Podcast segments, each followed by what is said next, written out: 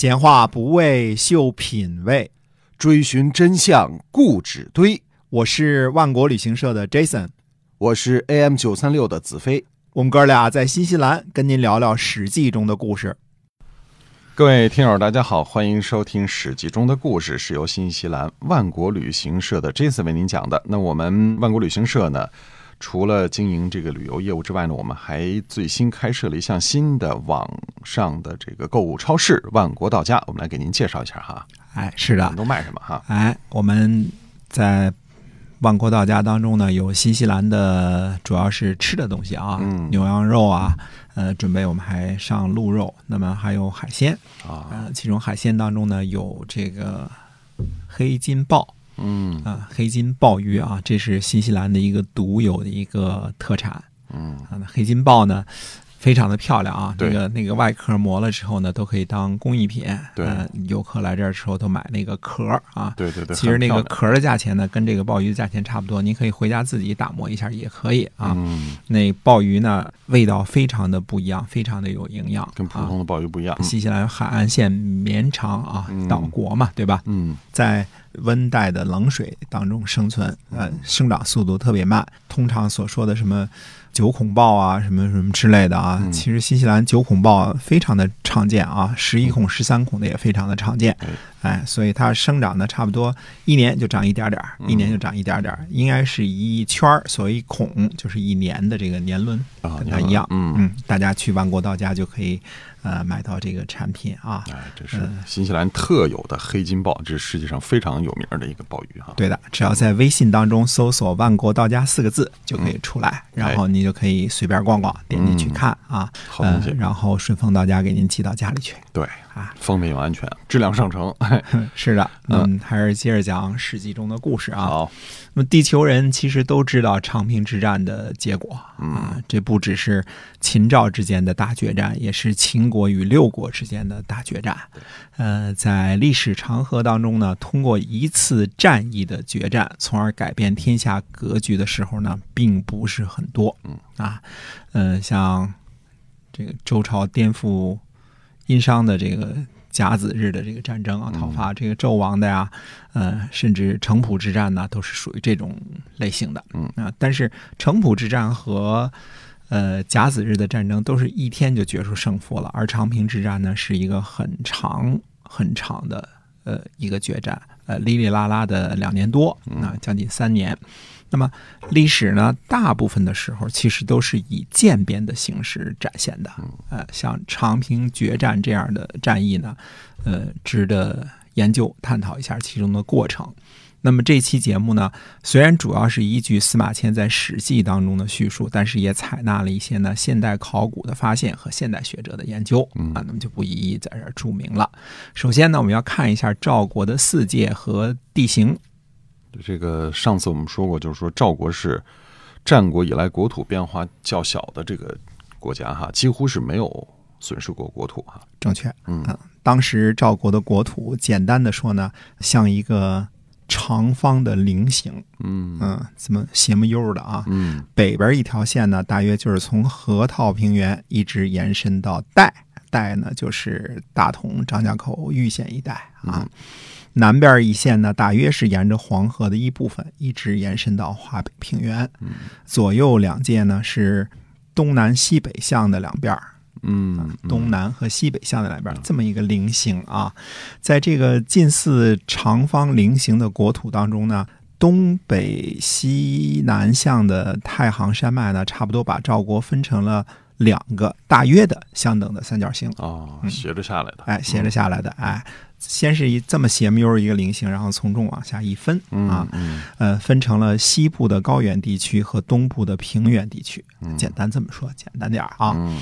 呃，如果说老秦家拥有秦岭山脉，那么说老赵家拥有太行山脉，这样也不过分，对，啊哎，两边嘛，对吧？对都有啊。分开了啊。嗯，那么赵国是在哪儿跟秦国发生冲突的？呃，就是在上党部分，呃，在这个赵国近似菱形的国土当中啊，西南角上这部分就是上党，呃，也就是最近冯亭做主献给赵国的十七个城邑那个地方。啊，怪不得秦国急了呢。本来是一步一步蚕食韩国，结果让赵国给拿走了哈。哎，对的，在大的上党谷地当中呢，长平今天的高平市啊，正好是处于中心地带。嗯，那么上党有多么重要呢？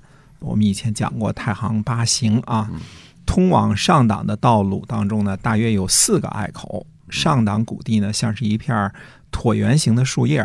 嗯，东部正中间呢，东边呢是府口形，南边底部呢是白行和太行形，西南方向呢是指关行。总共四个行口呢，可以通往东南部平原地区。在车兵和步兵为主要战力的古代呢，可以想见上党为什么会成为多方争夺的要点，以及为什么韩赵魏连年累月的在上党用兵。对，战国时期啊，嗯，那么赵孝成王和平原君愿意接受封亭投降，也和这里这个重要的战略地位是分不开的吧？大家想象一下就知道了啊，这个确实是不能够这地方随便的就那就放弃。对的，嗯。呃，赵王和平原君呢也不愿意通往自己家门口的另外一边驻守着秦国的虎狼之师啊，嗯。因为从府口行到邯郸的距离呢，大约约莫只有一百公里左右，很短的一条路了。嗯嗯嗯，我们现在知道呢，廉颇在上党地区大约布置了三道防线。呃，第一道防线呢，就是现在叫做空仓岭的这个地方的防线，呃，大约是东北西南向的，近似于直，近似于直的啊，就是南北向的。那么在空仓岭一带的山脊上的方向呢，正好是迎面是秦军通过了指关行，从西向东前进的道路上。嗯。那么第二条防线呢？第二条防线呢是沿着丹河一线啊，正中心呢就是今天的高平市所在地，嗯与第一条防线呢形成了一个八字形。哦，这第二条。那第三条呢？第三道防线是百里石长城一带，呃，中心点呢叫固关。三道防线呢，大约形成了一个爪字形的防线，嗯啊嗯，这个三条线，三条线这样的。对的。哎，所以这个廉颇用兵看来是很老道的，应该说已经做好了很多的重要准备哈。啊，但是秦军的攻击还是不能小觑啊。那毕竟是当时天下最能打仗的军队。对，呃，秦军在公元前二百六十一年四月开始攻击，赵军呢在第一条防线呢，看来啊并没有布防主力。呃，赵军派的谁呢？派的是匹将嘉，这个人就叫嘉啊，嗯，这样一个草字头一个加减的加啊。嗯那么匹将嘉呢，带着五千人前往索敌应战。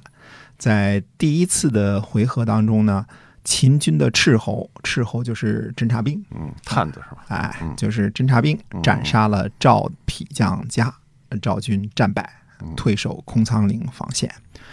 六月份呢，秦军前进，突破防线，攻取赵军的二张城，杀死了四个赵军都尉。七月份呢，赵军被迫退守第二道防线，也就是丹河一线啊，今天的丹河一线。那么三十二公里长的空仓岭一线呢，被突破。秦军和赵军呢，共同饮用丹河的河水，而赵军真正的防守主力则放在了长达百里的石长城一带。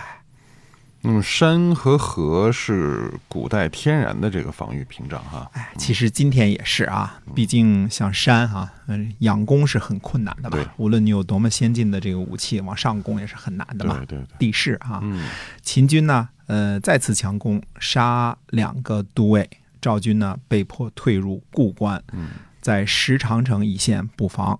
嗯、石长城呢建筑在丹朱岭至马鞍豁口，面向秦军的南坡山势陡峭。石长城的底宽呢四米，每隔一段呢筑有堡垒，依着山势绵延百里，差不多正中间呢是称作固关的天然隘口，筑有城门，与石长城浑然一体。赵军沿着石长城一线布防，重点防御固关、韩王山、大凉山。嗯啊，那也就是说，在战争前期的攻防战中，廉颇率领的赵军是吃了败仗的，是吧？可以这么说，也不能完全这样说啊、确实，赵军丢失了两道防线，可是第三道防线非常的坚固，也阻挡住了秦军前进的步伐。虽说吃了败仗，但是人马损失感觉不是很惨重，主力呢都退入了固关。可以说呢，在赵军初期失利之后呢，两军形成了僵持。如果没有后面的故事，这里很可能形成秦赵新的边防线，呃这种可能性也是很大的。嗯嗯。啊，秦军呢就挑衅啊，多方挑衅赵军出战啊，出关了打一仗，嗯，骂仗骂啊，对，各种骂仗啊，啊。各种侮辱啊，但是廉颇就是不肯，嗯，我就守着，我就不出去跟你打野战哎啊。对，所以这种情况就确实形成了一个僵持的局面了哈。对的，嗯战局呢，在公元前二百六十一年呢，初次的这个交锋之后呢，形成了僵局。但是战场外的斗法呢，才刚刚的开始。嗯那么到底怎么样的斗法，预知后事如何，请您听我们下期节目，是新西兰万国旅行社的 Jason 为您讲的《史记》中的故事。同时，也请关注我们的线上购物平台，能带给您新西兰优质产品的万国到家，微信里搜索一下。好，我们下期节目再会。再会。